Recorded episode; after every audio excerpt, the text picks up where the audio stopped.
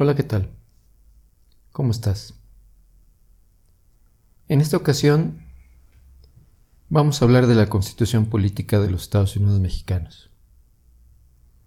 Vamos a revisar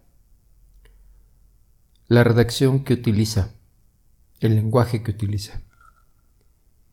Y vamos a dar cuenta de que en su redacción impera el uso del masculino genérico. Y la intención de este análisis que realizamos el día de hoy es para ver qué tan viable es el establecer en su contenido el lenguaje incluyente. Como bien sabemos, desde el año de 1974 se estableció en la Constitución Política la igualdad jurídica entre el hombre y la mujer. Nada más que en el año del 74 la redacción era el varón y la mujer son iguales ante la ley. ¿Consideras que esta redacción es la correcta? ¿O te gusta más la que establece ya el primer párrafo de ese artículo cuarto a partir del 2019? La mujer y el hombre son iguales ante la ley. Y aquí la pregunta sería, ¿realmente existe una igualdad jurídica entre el hombre y la mujer? ¿Qué es el masculino genérico? Son los sustantivos masculinos que no solamente se emplean para referirse a los individuos de ese sexo, sino también, en los contextos apropiados, para designar la clase que corresponde a todos los individuos de la especie sin distinción de sexos. El uso del masculino genérico se ha normalizado en el marco jurídico nacional. De hecho, las constituciones de 1857 y de 1917 no solamente coinciden en la fecha de su expedición, que es el 5 de febrero, sino también coinciden en el hecho en que se redactaron únicamente por hombres. Eso nos lleva a pensar que en la redacción de la Constitución existe un androcentrismo. ¿Qué es esto? Es cuando se hace referencia a la práctica, consciente o no, de otorgar al varón y a su punto de vista una posición central en el mundo, las sociedades, la cultura y la historia. Desde una perspectiva androcéntrica, los hombres constituyen el sujeto de referencia y las mujeres quedan invisibilizadas o excluidas. Esta perspectiva no es únicamente atribuible a personas, sino también al lenguaje y a las instituciones sociales. Esta forma de redactar los textos jurídicos data de hace más de dos siglos. ¿Qué es lo que proponemos? ¿O qué es lo que buscamos con este análisis? En la Constitución se utilicen palabras de género neutro, que a nivel constitucional se han promovido a partir del año 2011. Pero, ¿qué es esto del género neutro? Para algunas lenguas indoeuropeas es el uso de los sustantivos no clasificados como masculinos ni femeninos, y el de los pronombres que lo representan o que designan conjuntos sin noción de personas. La reforma constitucional en materia de derechos humanos, de hecho, promueve el uso de palabras de género neutro. Cambió en algunos aspectos el uso de individuo por el de persona, pero solamente en algunos artículos de la Constitución. Para llegar a un lenguaje incluyente, no solamente se deben utilizar palabras de género neutro, sino que también lo correcto sería que la Constitución estableciera el desdoblamiento del lenguaje el cual se ha promovido a nivel constitucional desde el año 2019. Pero ¿qué es esto del desdoblamiento? Se llama desdoblamiento léxico a la mención expresa de los dos géneros, esto es, se trata de no decir solo los niños para referirse a los niños y a las niñas, sino de escribirlo mencionando ambos géneros, esto es, las niñas y los niños. En la Constitución, de hecho, ya encontramos menciones expresas a las ministras de la Suprema Corte y a las maestras, gracias a reformas constitucionales que se promovieron y aprobaron en el año 2019. Pero después de revisar la Constitución Política de 1857 y la de 1917 llegamos a las siguientes conclusiones. En la de 1857 no existe mención alguna a las mujeres, a las niñas, ni mucho menos aparece la palabra madre, prevaleciendo el uso del masculino genérico en su redacción. Por su parte, en la Constitución de 1917 aparece la palabra mujer, en el texto de las fracciones 2, 5 y 11 del artículo 123. Sin embargo, prevalece el uso del masculino genérico. A lo largo de su historia, esta constitución, la de 1917, la vigente, ha tenido diversas reformas constitucionales. Pero ¿cuáles de ellas han beneficiado a las mujeres? Las vamos a enlistar. La primera de ellas es la del 12 de febrero de 1947, fecha en la que se publicó en el Diario Oficial de la Federación el decreto que adiciona el párrafo primero de la fracción primera del artículo 115, adición con la que se les otorgó a las mujeres la posibilidad de participar supuestamente en igualdad de condiciones con los varones para votar y ser votadas en las elecciones municipales. El 17 de octubre de 1953 se publica un nuevo decreto de reformas que modifica, entre otros, al artículo 34 de la Constitución, con el que las mujeres adquieren la calidad de ciudadanos, mas no de ciudadanas de la República, con lo que también adquirieron la posibilidad de votar y ser votadas para las elecciones federales y locales.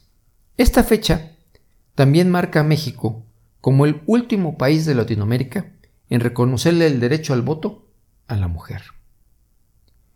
El 31 de diciembre de 1974 viene otra reforma, en donde se incluye la igualdad jurídica entre el varón y la mujer, además de que se reconoce la existencia de las mujeres extranjeras y se amplía el ámbito de protección del artículo 123 en su apartado B a las mujeres embarazadas que prestan un servicio al Estado mexicano. De ahí nos trasladamos hasta el año de 2001. El 14 de agosto se incorpora en el texto constitucional el reconocimiento de los pueblos y comunidades indígenas y se visibilizan a las mujeres indígenas, a las que se les reconoce su derecho a la dignidad e integridad, tal y como lo establecen las fracciones 2 y 3 del apartado A y las fracciones 5 y 8 del apartado B del artículo 2 constitucional. El 10 de junio de 2011 se da un gran paso en materia de derechos humanos, privilegiando el uso de la palabra de género neutro persona en sustitución de individuo, resaltando que esta reforma declaró que las mujeres que hubieran incurrido en una conducta delictiva tendrían el derecho a compurgar sus penas impuestas por una autoridad jurisdiccional en lugares separados de los destinados a los hombres. El 11 de junio de 2013 se publica una nueva reforma constitucional, pero en este caso particular, lo único favorable de esta reforma, en beneficio de las mujeres, es la encomienda que se le otorga al organismo encargado de la radiodifusión de promocionar la igualdad entre hombres y mujeres. El 10 de febrero de 2014, la igualdad jurídica incorporada en el texto constitucional desde el año de 1974 tuvo que ser reforzada desde el punto de vista electoral.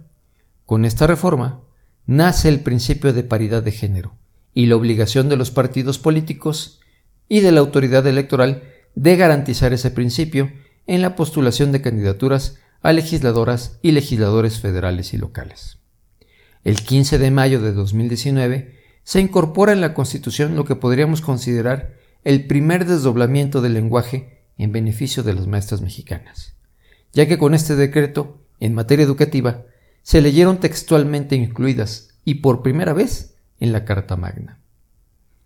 El 6 de junio de 2019 se publica un nuevo decreto, en donde el principio de paridad se amplía a todas las estructuras administrativas de los poderes ejecutivo, legislativo y judicial, tanto de la Federación como de los estados y de la Ciudad de México.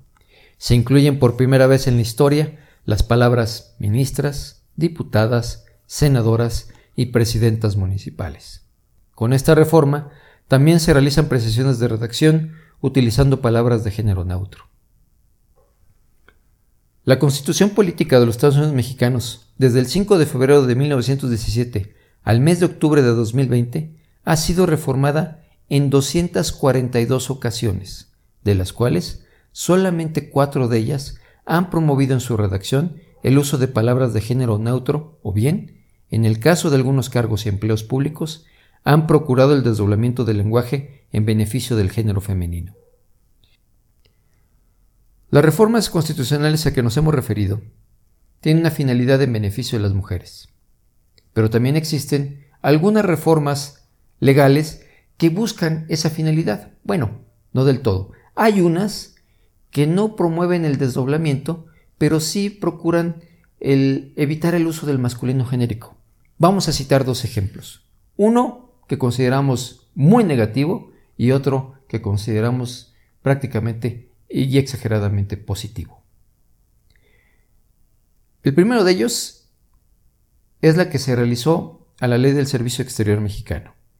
El 19 de abril de 2018 se reformó este ordenamiento en la que se utiliza de manera preferente la palabra persona, lo cual es correcto, y evita el desdoblamiento del masculino genérico, lo cual es incorrecto, en beneficio del género femenino, justificando esta redacción con el primer párrafo del artículo primero ter, que dice, el lenguaje empleado en la presente ley no busca generar ninguna clase de discriminación, ni marcar diferencias entre mujeres y hombres, por lo que las referencias o alusiones en la redacción hechas hacia un sexo representan a ambos.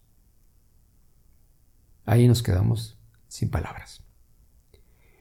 La reforma que consideramos positiva es la referida a la Ley Federal de las Entidades Paraestatales, del 1 de marzo de 2019. En esta fecha se publicaron diversas modificaciones a este ordenamiento, en las que se utilizan palabras consideradas de género neutro, como el vocablo persona, e incorpora el desdoblamiento del masculino genérico a favor del género femenino, al incorporar expresiones tales como ciudadana, directora, secretaria o presidenta, entre otras expresiones. Estas son las reformas legales que consideramos más relevantes. Pero vamos a centrarnos en el aspecto constitución política de los Estados Unidos mexicanos. ¿Qué reformas existen pendientes en el Congreso de la Unión? En el Senado de la República existen dos en materia de lenguaje incluyente. Una de ellas presentada por el senador Ricardo Monreal Ávila y la otra por el senador Martí Batres Guadarrama por su parte, en la Cámara de Diputados hay un total de 10 iniciativas de reforma constitucional en materia de lenguaje incluyente. Si tiene más interés en profundizar qué contienen estas reformas, te sugiero que revises el video que hemos hecho particularmente de estos 12 casos. Ahí analizamos a detalle qué propone cada diputado y también cada senador.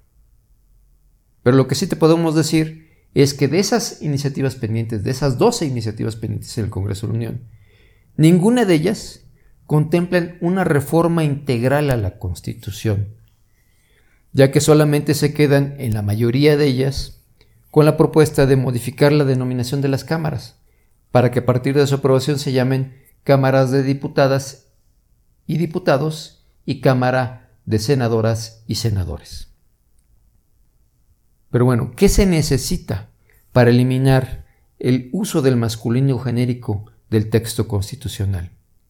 Nosotros realizamos un análisis integral de la Constitución y llegamos a la conclusión de que es necesario reformar un total de 117 artículos de los 136 que contiene nuestra Carta Magna. En esta reforma integral se deben incluir palabras de género neutro y también promover el desdoblamiento del lenguaje en beneficio de la población femenina. Se deben desmasculinizar los empleos y cargos públicos y erradicar del texto constitucional palabras que sean la piedra angular del androcentrismo legislativo en el que se ha incurrido por más de dos siglos. Dos palabras son las más representativas. Una de ellas es individuo y la otra es miembro. Ambas palabras deben desaparecer del texto constitucional para sustituirlas por persona y por integrante. Esto es, sería necesario modificar el 86% de los artículos constitucionales. Solamente quedarían exceptuados de esta modificación los artículos 7, 12, 14, 24, 39, 40, 42, 43, 44, 45, 47, 48, 53, 67, 103, 106, 121, 126 y 129 constitucionales. Después de haber revisado los textos de las iniciativas presentadas tanto por las diputadas y diputados y por los senadores, llegamos a la conclusión de que existe ánimo político, de que hay disposición de poder modificar la Constitución para hacerla más incluyente.